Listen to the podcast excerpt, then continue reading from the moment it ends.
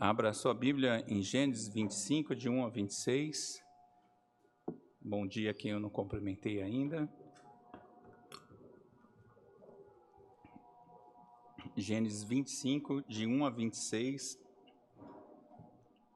Essa história dos nossos patriarcas. Diz assim a palavra do Senhor. Desposou Abraão outra mulher, chamava-se de Quetura ela lhe deu à luz a Zinrã, Joxã, Medã, Midian, Isbaque e Suá. Joxã gerou a Seba e Dedã. Os filhos de Dedã foram Assurim, Letuzim e Leumim.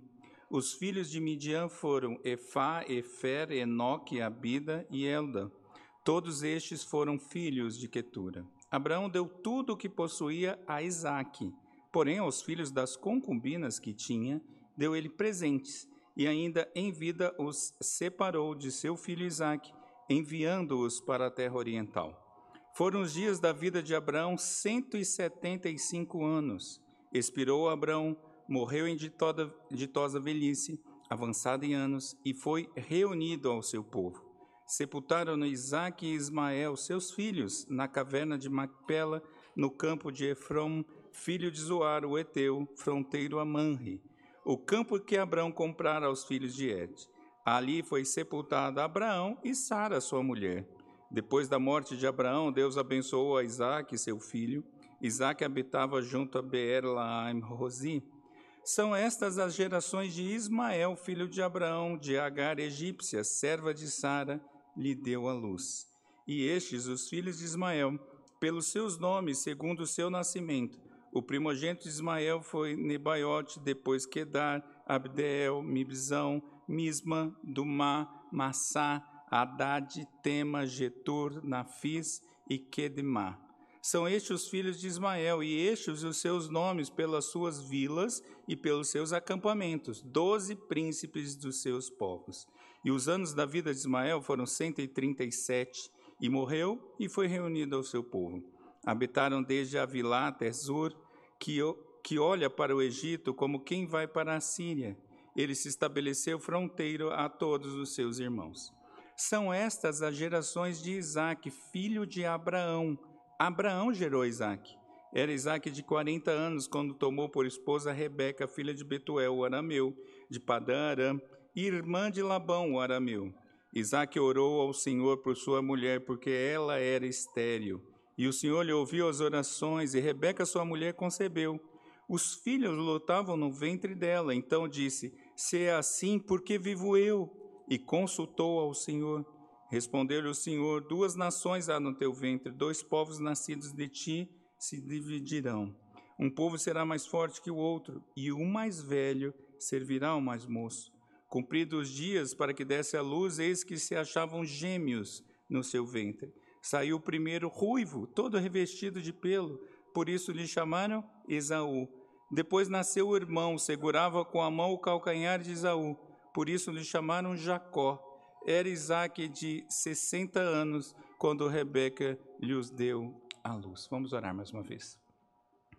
Pai querido, nós estamos di diante da história da redenção, dos patriarcas, daqueles homens que o Senhor levantou para o propósito da tua salvação para o teu povo. Ó Deus, à luz dessa história, fala conosco nessa manhã, instrua o nosso coração, de sorte que saiamos daqui transformados e feitos à imagem de Cristo Jesus, o nosso Senhor, em nome de quem nós oramos. Amém.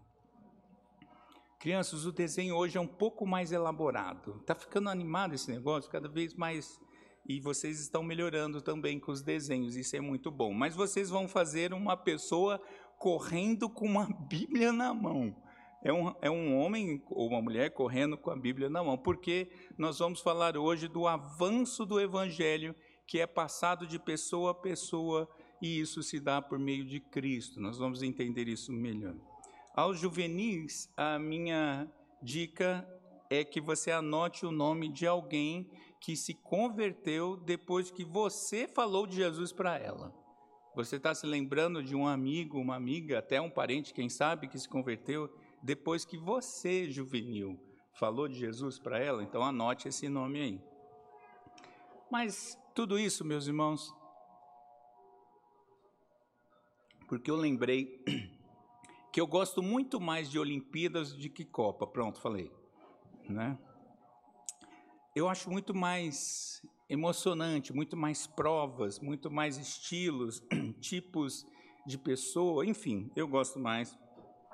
E uma das provas que eu acho muito, muito impressionante é a corrida de bastão, ou também chamada de revezamento. É aquela, ela também pode ser de 100 metros ou 400 metros, onde quatro atletas se revezam passando o bastão sem deixar cair até completar o percurso e ganha a equipe que acabar primeiro. Acho que você já viu essa prova, né? Eles saem correndo e um estica para passar para o outro, o outro pega, é aquela confusão. Alguns caem, alguns deixam o bastão cair, e isso é uma tristeza, né? Quando isso acontece, porque é sinal que vai perder a prova, não é? Alguns tentam se recuperar, mas eu acho essa prova fantástica. E eu lembrei dessa prova porque justamente o texto de hoje vai nos mostrar a passagem de bastão na história da salvação. Trata-se aqui da história de Abraão passando para Isaac e já dando o primeiro sinal de Jacó, os patriarcas. E nós vamos ver isso em três partes: o herdeiro de Abraão, a morte e o enterro de Abraão e as genealogias de Ismael e Isaac, filhos de Abraão. Vamos olhar para as Escrituras, mantenha sua Bíblia aberta, seu aplicativo. E os versículos 1 a 4, nós vamos ver o herdeiro de Abraão em meio a alguns filhos. Veja, o texto começa dizendo que Abraão desposou uma outra mulher. Nós não sabemos se foi antes ou depois de Sara morrer. Nós não sabemos. Abraão tinha, nesse momento, 138 anos quando Sara morreu. Mas o fato é que ele passou a ter mais uma mulher, não é? O nome dela é Ketura ou Ketura, não, não, sabemos exatamente, e o texto diz que ela era uma concubina, 1 Crônicas 1,32. Não é? Concubina, meus irmãos, nós já falamos isso no passado, mas vale lembrar, era uma espécie de esposa de segunda categoria.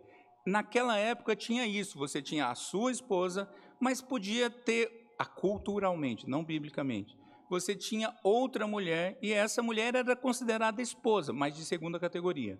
Não é como foi Agar também. Mas Abrão e essa mulher tiveram seis filhos, sete netos e três bisnetos. E isso já está começando a mostrar as promessas de Deus em andamento, porque o Senhor havia dito que por meio de Abraão teriam muitos povos, muitos reis, muitas nações, o pai de muitas nações. Aqui, por exemplo, tem o nome de Midian, que talvez seja o mais conhecido desses, de onde surgiu os midianitas, aquele povo, não é? Mas dessa genealogia toda aqui, dessa concubina com Abraão, surgiram tribos. Essas tribos, para a gente ter uma noção, elas estariam entre os que a gente chama hoje de povos árabes. É esse grupo que ficou por ali. De repente, o texto muda e diz que Abraão deu tudo o que tinha para o seu filho Isaac, mas estava falando de outros filhos. De repente isso muda e aqui nós temos o que a gente chamaria nos nossos dias de testamento. Abraão está passando tudo para o seu filho Isaac, tudo que ele possuía. E ao mesmo tempo isso está querendo dizer que ele deserdou os outros filhos. Ele já tinha mandado o filho de Agar para longe, Ismael, e agora ele está deserdando também os filhos dessa mulher, mas ele não deixou esses filhos de mãos vazias. Isso é um detalhe curioso. Ele presenteou. Ele presenteou seus filhos. Abraão era, de alguma forma, um pai amoroso. É, e ele não deixa, então, esses filhos assim ao Deus dará. Ele deu presente, só que ele os mandou para longe. Eles mandou para as terras que fica mais ou menos ali entre o Médio Eufrates até a Arábia. Então ele mandou para longe, como tinha mandado Ismael. Por quê, meus irmãos? Porque veja, Abraão já está preocupado com a sua morte. 130 e tantos anos, não é? 170 e tantos anos já. E antes de morrer, Abraão fez o que precisava fazer para a continuidade da obra que Deus havia dito Abraão está garantindo aqui que o seu único filho, mas nós não falamos de vários filhos, mas o único filho da promessa, o único filho prometido, o único filho da genealogia santa, precisava ter condições para continuar em frente. Então, tudo que era de Abraão foi dado a Isaac. E isso já nos aponta para o detalhe de que a bênção de Deus recai somente sobre o descendente da promessa, não sobre os outros, não é? E aqui nós temos o começo da explicação da doutrina da eleição. A doutrina da eleição é um dos grandes temas deste capítulo, ainda que de forma não tão elaborada, como nós vimos em, na carta de Paulo, eh, de Paulo aos Romanos, capítulo 9, que lemos agora há pouco. Mas aqui Deus já está mostrando que ele escolhe alguns para si e outros não. Abraão manda os outros filhos para onde, meus irmãos? Para fora da terra prometida. Porque só os de Deus ficam na terra prometida. E usa uma palavra, e eu usei uma palavra aqui intencionalmente, né? O herdeiro. E herdeiros são aquelas pessoas que recebem algo deixado por uma pessoa que faleceu. Existem umas, mal, umas maldades no mundo, na cultura brasileira, engraçado, né? Que diz que pobre só passa de herança doença, né? É, acho isso uma péssima frase. Mas herdeiros são aqueles que deixam bens, propriedades, recursos para aqueles outros que vão dar sequência, normalmente filhos, não é? Mas por que, que eu estou usando essa palavra herdeiros. Porque, meus irmãos, esse texto todo está trazendo para nós um contexto que é Cristo é o descendente da promessa. Cristo é o herdeiro do Pai, é o filho único, ou o filho unigênito, ou primogênito, o filho que é o verdadeiro herdeiro do Deus Pai. Nós estamos vendo aqui Abraão com outros filhos diversos, mas abençoando apenas um. E o fantástico aqui, meus irmãos, é que por meio de Cristo é que a Bíblia vai dizer que existe os co-herdeiros. Os filhos adotados. Lembra que Paulo fala isso nas suas cartas, que Paulo vai explicar isso? Uma vez conversando com uma senhora, é, de origem romanista e evangelizando, e comentei com ela, porque é aquela frase máxima das pessoas que não conhecem o Evangelho, né? Eu vou sair de férias porque eu também sou filho de Deus. Ah, eu vou fazer tal coisa porque eu também sou filho de Deus. E essa máxima estava na cabeça dela e eu falei: ah, a senhora já percebeu que a Bíblia diz que só existe um filho, que é o Deus, filho? Deus não tem mais filhos naturais, a não ser a segunda pessoa da Trindade. E aquilo abriu os olhos dela, chocou, porque os outros filhos só existem por meio da adoção em Cristo. Cristo é esse que. Veja, o que está acontecendo aqui: Abraão põe os seus filhos, é, entre aspas, bastardos, para fora da terra prometida. Conosco é o que? A gente fora da terra prometida, Cristo traz para dentro, por meio da adoção. E é por isso que nós somos chamados filhos. E sim, nós podemos falar, não é à toa que nós oramos, Deus Pai, Pai Todo-Poderoso, Pai Criador, meu Pai querido e tudo mais. Por quê? Porque fomos adotados. É o movimento contrário desse texto. Fomos trazidos para dentro do povo de Deus. E a expulsão aqui, meus irmãos, dos filhos das concubinas, aponta para algo também do dia do juízo, onde haverá ali a expulsão dos não herdeiros, dos que não são filhos de Deus. Isso também vai acontecer, essa expulsão também vai acontecer no dia do juízo. E essa mensagem continua verdadeira, e essa mensagem precisa, é, tem a necessidade de continuar sendo contada às pessoas. Mas o texto continua dos versículos 7 a 11, nós temos a morte e o enterro de Abraão. Veja, esses três blocos de texto de hoje Gênesis não conta exatamente tudo linearmente, porque é uma questão óbvia, tem assuntos que são em paralelo, não é? E aqui nós temos a história da morte e do enterro de Abraão, e o texto começa dizendo que Abraão morreu com 175 anos. Abraão morreu 100 anos depois do seu chamado, aproximadamente 75 anos após o nascimento de Isaac, 35 anos após o casamento de Isaac e 15 anos após o nascimento dos filhos de Isaac. Abraão viu tudo isso acontecendo. E o texto usa três verbos para a morte de Abraão: expirou, morreu e se reuniu. Expirou porque o sopro de vida saiu da sua vida. É uma frase é, eu diria, poética, até bonita, de dizer que ele expirou, o sopro da vida saiu. Mas ele morreu, mas morreu em ditosa velhice. Meus irmãos, a média de vida depois do dilúvio tinha caído para 120 anos. Porém, lembra que Deus prometeu que abençoaria Abraão, e Abraão, agora sob debaixo dessa bênção, teve vida longa, feliz e próxima, ditosa velhice, conforme prometido em Gênesis 15, 15.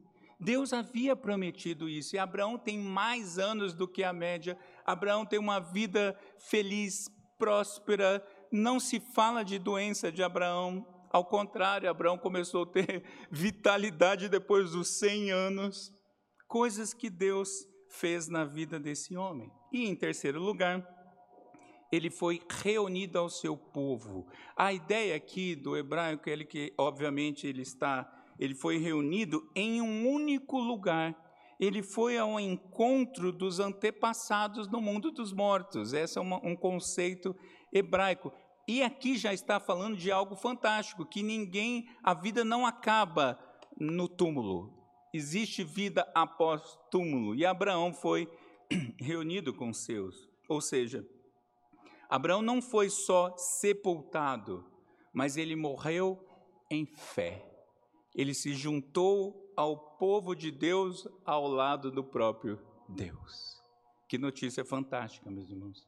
E os versículos 9 e 10 vão dizer que Isaac e Ismael, o filho de Agar, sepultaram Abraão. Ismael estava longe, mas por alguma razão, os dois, embora postos distantes um do, do, do outro, eles se juntaram para honrar o pai no sepultamento.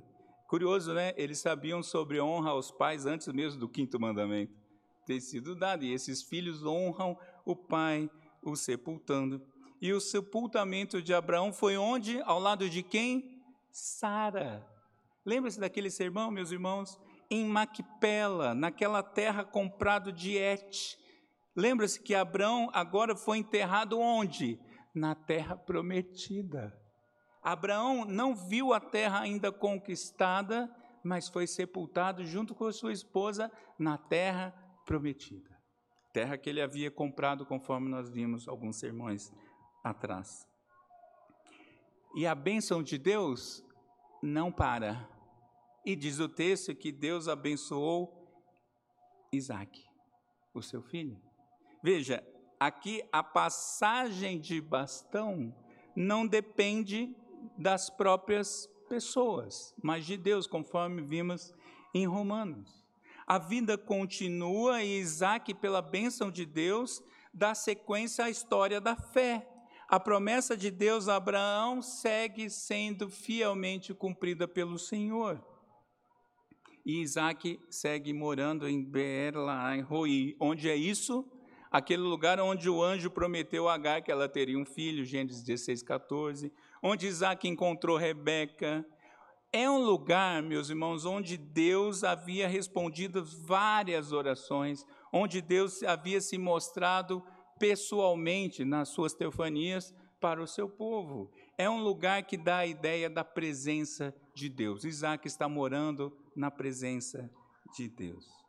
Não é curioso, meus irmãos, que o brasileiro não tem a cultura de cuidar de tudo antes de morrer? Aliás, hoje em dia está pior ainda, porque eles não querem nem deixar mais geração. Uh, o ano passado faleceu o meu cunhado, que era eu considerava como segundo pai e modelo para mim. E como foi fácil para minha irmã organizar tudo, porque estava tudo em pastinhas, etiquetadinhas com os nomes, documentos de banco, documentos da casa, documentos disso, documentos daquilo. Foi pegar a pastinha, entregar para o advogado e fazer o inventário. Ponto. Tudo resolvido. Mas a gente não tem essa cultura, né? Aliás, o brasileiro nem gosta muito de falar de morte. Mas o texto bíblico registra mortes do seu povo. E isso deve nos ensinar, meus irmãos. Esse texto está nos ensinando a nos prepararmos para a morte. Nós precisamos nos preparar para a nossa própria morte. Por exemplo, a gente precisa saber que existe um destino final.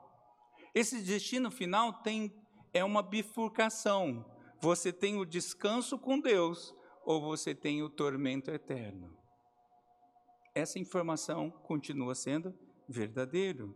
O detalhe é que com Cristo a vida é eterna com Ele. Aqueles que nele crê não perecem, mas têm a vida eterna. Sem Cristo, de fato, nenhuma pessoa está pronta para morrer. Nenhuma porque o destino é terrível. Mas nós, povo de Deus, não precisamos temer a morte. Meus irmãos, nós não precisamos temer a morte. Nos últimos anos houve tudo o que aconteceu, vocês sabem, e muito crente se abalou. Eu sei, foi difícil, tudo mais, mas nós não devemos temer a morte. Por quê, meus irmãos? Porque nós temos vida em Cristo.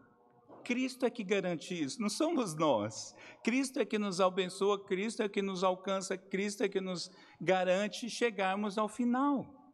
Mas ainda tem um outro detalhe para nos prepararmos, meus irmãos, porque nós temos que partir desta vida com a consciência do que? Da batalha travada, da carreira completada e da fé preservada. O que, que vai estar no seu túmulo? Eis aqui um crente picareta que não viveu segundo a palavra. Eis aqui um crente que deu trabalho para burro. Ou eis aqui um crente que completou a carreira, guardou a fé. Nós precisamos nos preparar, meus irmãos, porque é um dever nosso. Nós temos que dar esse bom testemunho até o dia do nosso sepultamento. Eu não me lembro com quem eu estava conversando, mas esse é um conceito que eu vejo desde a minha conversão, isso já fazem mais de 26 anos, que parece que existe uma ideia no mundo gospel de que a terceira idade, aqueles que entram na aposentadoria. Ups, eu já entrei na aposentadoria. É, uns que estão um pouquinho mais para frente. Podem se aposentar da fé. Param de vir à igreja, param de estudar a palavra, não precisam mais de escola bíblica, acham que isso acontece assim, mas a carreira não acabou, meus irmãos. Isso é até o último dia. Mas nós também, e aqui a gente vê Abraão preparando tudo para passar para Isaac, isso também nos lembra que nós precisamos preparar nossos filhos para nossa ausência. Eu me lembro que no começo da pandemia, lá em 2020, eu, todos nós estivemos em casa juntos e, e eu fui o que fiquei o, o, o pior lá em casa e a, com pneumonia. Não fui para o hospital, mas aquele, aquele estado que você fica na cama assim. Eu estava desse jeito. E Tati do lado, também passando um pouco mal. E um dia, e aí a gente se tocou. E se a gente morre juntos? Agora. Está morrendo muita gente. E se a gente está na conta dos dois que vão? E bateu uma certa preocupação na Tati. E a Gigica? O que, que nós vamos fazer? Tá, tá, tá, eu falei, a gente precisa fazer uma coisa. A gente precisa garantir que a Gigica continue sendo instruída nos caminhos do Senhor. E aí, acionei minhas filhas mais velhas, conversei com elas e acertei que uma delas ficaria como a tutora da Gigica. E liguei para o meu advogado, meio com falta de ar, falei, como que eu resolvo isso? E fizemos um documento e deixamos tudo pronto. Por quê? Porque autossustentada ela seria, por, por pensão e tudo mais. Mas isso não é o que importa. O que importa é que ela cresça nos caminhos do Senhor. E, meus irmãos, é disso que os nossos filhos precisam. Os seus filhos precisam crescer e se tornar crentes. Não é gente bem-sucedida, conforme a sociedade diz. Não é alguém que vai deixar um legado, uma empresa, um grande império. Seu filho precisa ser crente. É isso que você precisa fazer antes de morrer. E é isso que Abraão está trabalhando para que Isaac continue. Agora, é difícil, né, esse assunto? Eu concordo, é difícil. Mas por que a gente não precisa se preocupar nem com isso? Nós cantamos. Cristo experimentou a morte. Você se lembra disso, às vezes, que Cristo morreu? Às vezes, talvez fique uma ideia de que Cristo só, ups, fechou o olho. Não, Cristo morreu. Mas a sepultura não deteve Cristo. A sepultura não segurou o nosso Senhor.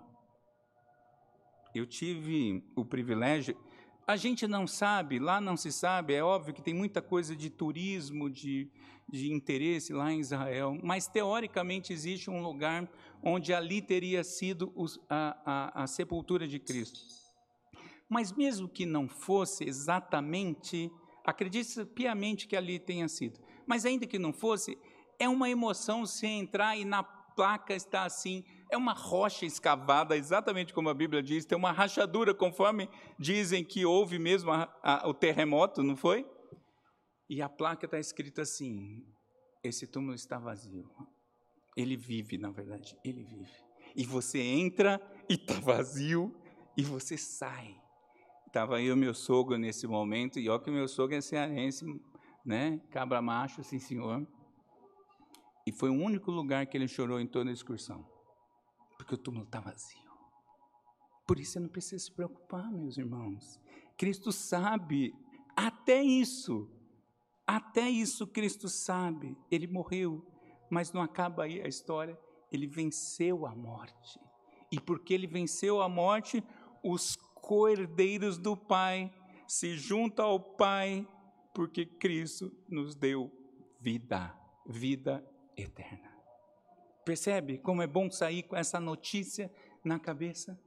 Mas em terceiro lugar, meus irmãos, o texto tem mais um outro bloco, um bloco diferente, um bloco da linhagem de Abraão por meio de dois filhos. E ele começa falando dos filhos de Ismael, Gênesis é, versículos 12 a 18. E é comum em Gênesis que a história da linhagem não eleita, a história dos não salvos, seja tratado primeiro com menos detalhes.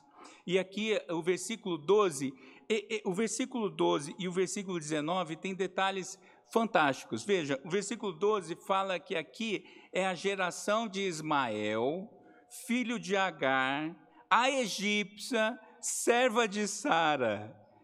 Todas características de gente excluída, do povo não eleito. Começa assim já dizendo quem são os filhos de Ismael. E Ismael teve doze filhos que formaram doze povos, cada um dos filhos foram príncipe dos seus povos. Doze tribos, sombra do povo de Deus, sombra, não verdade. E Ismael viveu 137 anos, mais do que a expectativa de vida e morreu junto ao seu povo fora da terra prometida, uma sombra de Abraão. Parece com, a, com o que Deus quer para o seu povo, não parece? Mas não é.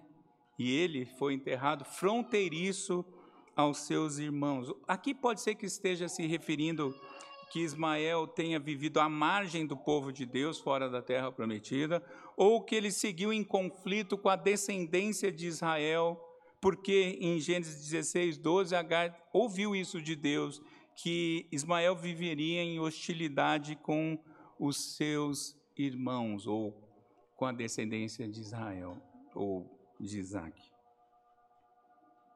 Você percebeu que todo esse bloco não tem a menção do nome de Yahvé? Não aparece o nome de Deus aqui. Não aparece absolutamente nada relacionado ao Senhor. Mas não fala de prosperidade, não fala de fertilidade, não fala de expansão de terras. Meus irmãos, viver com tudo indo bem na vida, experimentando longevidade, fertilidade, prosperidade, não significa estar sob os cuidados particulares de Deus. É o famoso os ímpios prosperam, mas não são crentes. Parece bonito isso, né? Viveu bastante, teve muitos filhos, enriqueceu, mas não são povos de Deus. Por isso não se confunda com alguns sinais externos. E aí vem então os descendentes de Isaac. E o versículo 19 mostra justamente todo o contrário de Ismael. O texto diz: as gerações de Isaac, veja, filho que Abrão gerou. Ué, Abraão gerou Ismael, Abraão gerou os filhos de Ketura, mas não para a linhagem prometida. Isaac, filho que Abraão gerou. Isaac se casa aos 40 anos com Rebeca, por isso. Piadinha clássica, por isso, jovens, não se preocupem. Pode, 40 anos ainda está tranquilo. Abraão se casou, veja com quem Abraão se casou, com Rebeca, da parentela de Abão. Todos os detalhes aqui estão falando o quê? Dentro do povo de Deus. Isaac não se casou em julgo desigual, Isaac casou dentro do povo de Deus. Mas aí muda um pouquinho o texto, Isaac ora ao Senhor por sua esposa. O bloco anterior não tinha nada do nome de Yahvé, Agora aqui tem gente que se relaciona pessoalmente com Yahvé. Isaac ora por sua esposa ao Senhor. Parêntese. Todo dever do marido é orar por sua esposa. Todos os assuntos, todas as causas, todas as necessidades, como sacerdote do lar, você deve levar as demandas ao Senhor. Por isso, maridos, orem por suas esposas. Mas o motivo da oração aqui era um motivo sério. Rebeca era estéreo. A sogra foi estéreo. Ela é estéreo. Mas peraí, não estamos falando de gerações futuras? Como que vem gerações futuras de uma estéreo? 20 anos, versículo 26 nos mostra isso. 20 anos lutando com a dor da esterilidade. Meus irmãos, ouça de novo. 20 anos orando por uma causa. Você já orou por uma causa longa assim? 20 anos orando por essa situação. Por isso, um outro parênteses. Cuidado ao comentar com casais recém-casados, um ano, dois anos, três anos, cinco anos, e aí vem aquelas perguntinhas assim: Nós já casou há tanto tempo, não tem filhos ainda? Está na hora hein, de fazer o filho. Você não sabe o que está acontecendo. Pode ser que tenha alguma situação acontecendo. Cuidado, cuidado, meus irmãos. Mas o Senhor atendeu. o Senhor atendeu essa oração, ele respondeu a oração de Isaac, abençoou Rebeca e ela então concebe. É claro que ela ia ser atendida essa oração. Hoje, olhando para trás, é fácil. Mas é claro que esta oração seria atendida. Por quê? Porque a nação santa viria por meio desse casal. É óbvio. É claro que 20 anos esperando não é tão fácil de entender isso. Mas olhando para trás, a gente consegue olhar e entender. O Senhor atendeu porque esse era o propósito para a continuação dessa genealogia santa. E um terceiro parênteses nesse bloco para dizer aos casais: não se confunda com esta oração. Deus não tem que responder a oração do jeito que você quer. Não, Deus não tem obrigação de responder rapidamente o que pedimos. Uma oração, uma, uma situação assim, meus irmãos, talvez sirva para alguns propósitos, talvez sirva para aprofundar a nossa visão sobre o que realmente precisamos. Talvez Deus esteja te dizendo: você não precisa disso. Talvez isso esteja ampliando a nossa admiração pelas respostas de Deus. Sim ou não. Talvez você precise aprender a falar como Jó falou: Deus deu, Deus tomou, bendito seja o nome do Senhor. Talvez isso nos permita uh, amadurecer para vivermos em sabedoria. Talvez isso ainda nos faça mais dependentes e mais submissos a Deus. Então não se confunda com algumas orações das Escrituras. Porém, ao mesmo tempo, eu preciso te dizer: segue orando, segue firme. Nós tivemos uma experiência algum tempo atrás, foram sete anos de oração. Sete anos vivendo um problema infame, terrível, que nos afetava a todos em casa. Sete anos. Eu falei, Senhor, dá para ser só sete o tempo das vacas magras? Porque não tá. Chegava uma hora que a gente falava, não, não estamos aguentando, Senhor. E um dia Deus respondeu. Simples assim. E esse dia foi um dia de júbilo. Foi um dia de extrema alegria e de reconhecer que Deus cuida do seu povo. E então Rebeca engravida. E já provavelmente com a barriga aparecendo, ela teve um incômodo no ventre o texto vai dizer de alguma forma que os bebês estavam se esmagando, estava tendo uma luta dentro daquele ventre. E essa luta vai ser o tema principal dos capítulos 25 até 36. A partir daqui, essa luta vai ficar muito conhecida, porque isso está apontando para o impacto devastador da queda. A queda é terrível, meus irmãos. Aqui é uma luta, um sinal de uma luta contínua entre a semente da serpente e a semente da mulher, entre a semente santa e a semente ímpia. As gerações vão se perpetuando, sim, uma por um lado, outra por outro. Essa é a luta que você enfrenta no dia a dia. Você pergunta, por que, Senhor, essa hostilidade contra nós, o teu povo? Porque essa luta é antiga. Essa é a luta da queda. Mas tudo isso está debaixo da soberana vontade de Deus. Rebeca não tinha os exames de imagem que nós temos hoje, né? Eu estava conversando com uma irmã ontem, gestante, com uma barriguinha já bem grande, e falando que, é, vendo lá o exame, o médico cutucou para poder fazer seus testes, e diz ela, eu acredito, que o bebê fechou a cara. Na época da minha filha mais velha, era um microfonezinho que ficava. Uh, uh, uh, pronto, está viva, está valendo.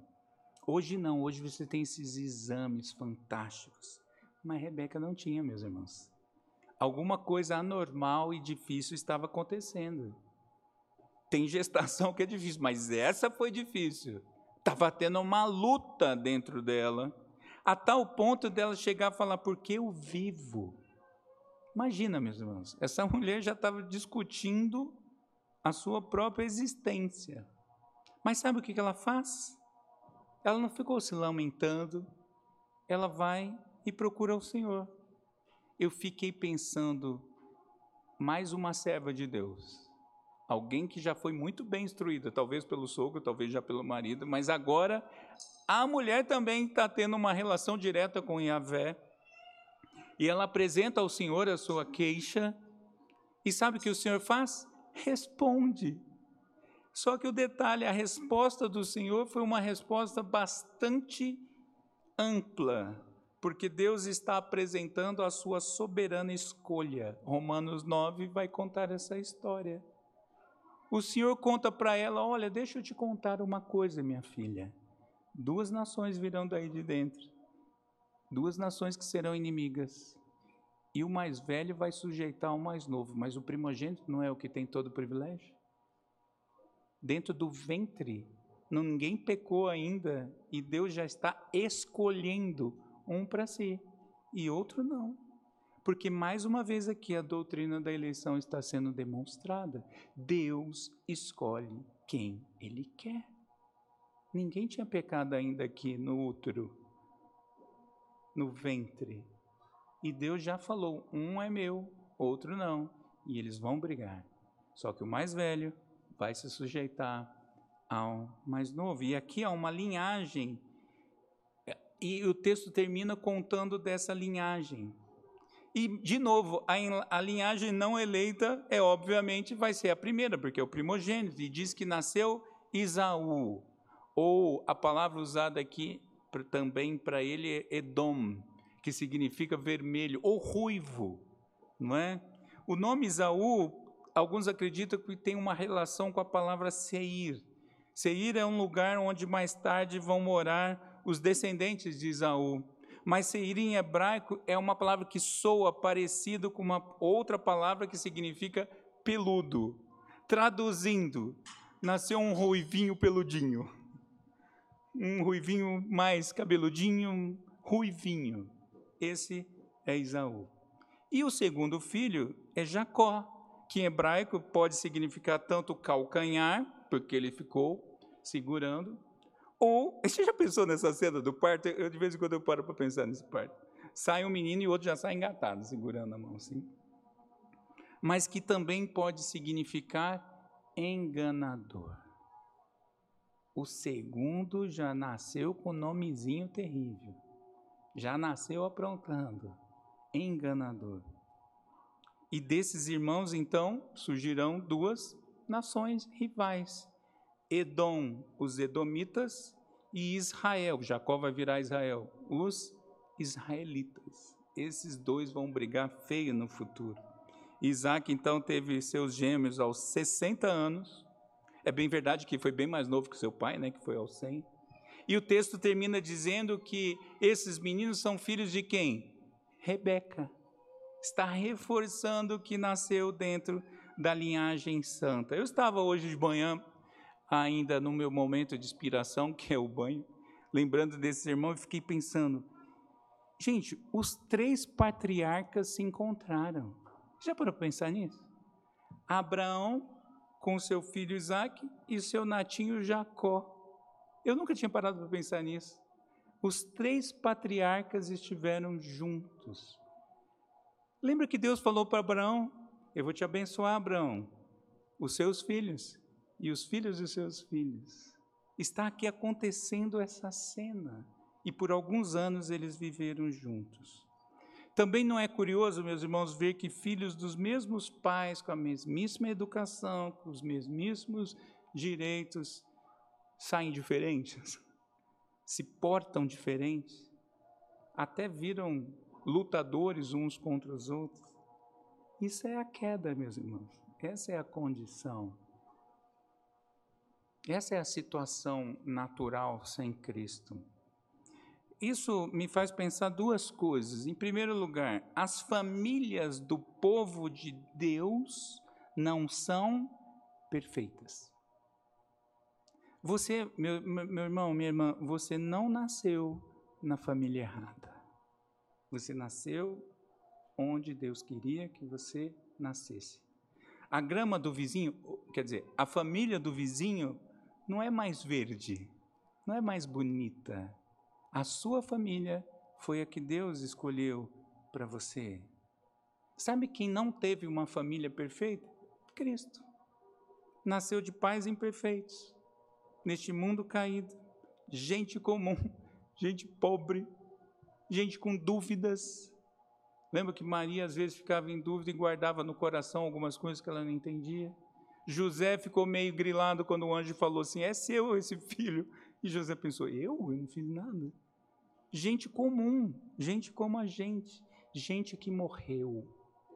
Cristo sabe o que é ter uma família imperfeita. Está com algum problema nessa área? Conversa com Cristo. Conversa com Cristo. Ele sabe muito bem que é isso, meus irmãos. E um outro detalhe sobre isso é que a luta entre a carne e o espírito é uma realidade, meus irmãos. É uma realidade que alcança a vida do crente até o dia do juízo. Nós vamos lutar contra a semente não santa e nós vamos lutar contra nós mesmos. A luta de Isaú e Jacó apontam para essa luta que nós experimentamos hoje. Nós vivemos num mundo caído, nós ainda enfrentamos uma luta interna, nós ainda experimentamos uma luta entre a carne e o espírito, entre a velha vida com a nova vida. Isso continua acontecendo. Isso não é exclusividade sua. Talvez às vezes você se incomode com isso. Talvez às vezes você até se canse com isso. Talvez às vezes isso te faça tremer as bases da fé, mas isso não é novidade. É assim a vida. Poxa, pastor, então o que, eu faço? Simples. Você tem algo especial. Você tem Deus habitando em você. O Espírito Santo habita em você. E sabe o que, que o Espírito Santo está fazendo? Pelo menos duas coisas. Pelo menos, são muito mais, mas pelo menos duas coisas que eu quero apontar.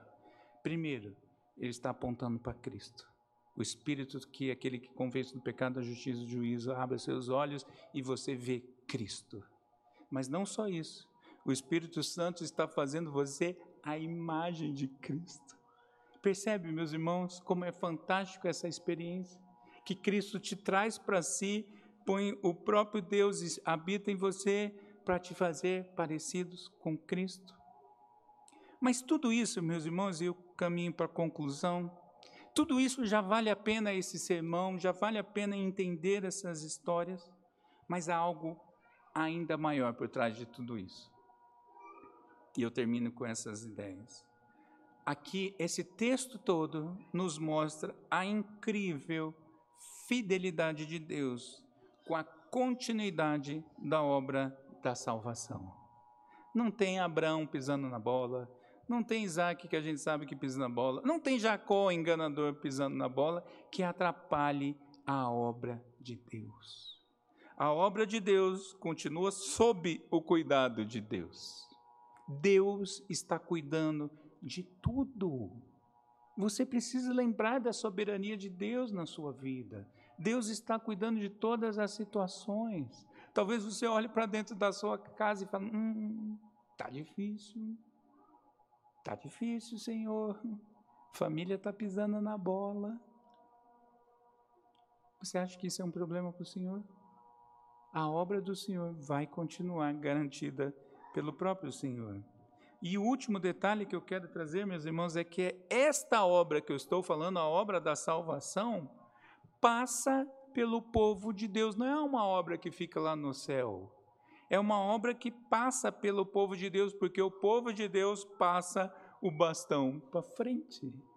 Veja, Deus continua a obra da redenção, da salvação, por meio da igreja. Veja, a proclamação do evangelho é por meio do povo de Deus não é por uma etnia mais. Desde Cristo é o povo de Deus, um povo de Deus, uma nação santa espalhada por toda a face da terra. Você é um corredor de revezamento. Você é um corredor da prova de bastão, porque você pega o seu bastãozinho e segue correndo, entregando para o outro, porque alguém te entregou, e você passa para frente. Você foi chamado para correr, você não foi ficar, chamado para ficar parado você foi chamado para uma, uma corrida de revezamento, onde você passa o bastão do evangelho para frente. E mais, de geração em geração. Nós somos chamados para ter filhos. Esses filhos precisam ser formados homens e mulheres tementes a Deus, porque essa também é uma forma de nós passarmos o bastão do Evangelho eu diria a principal, a maior.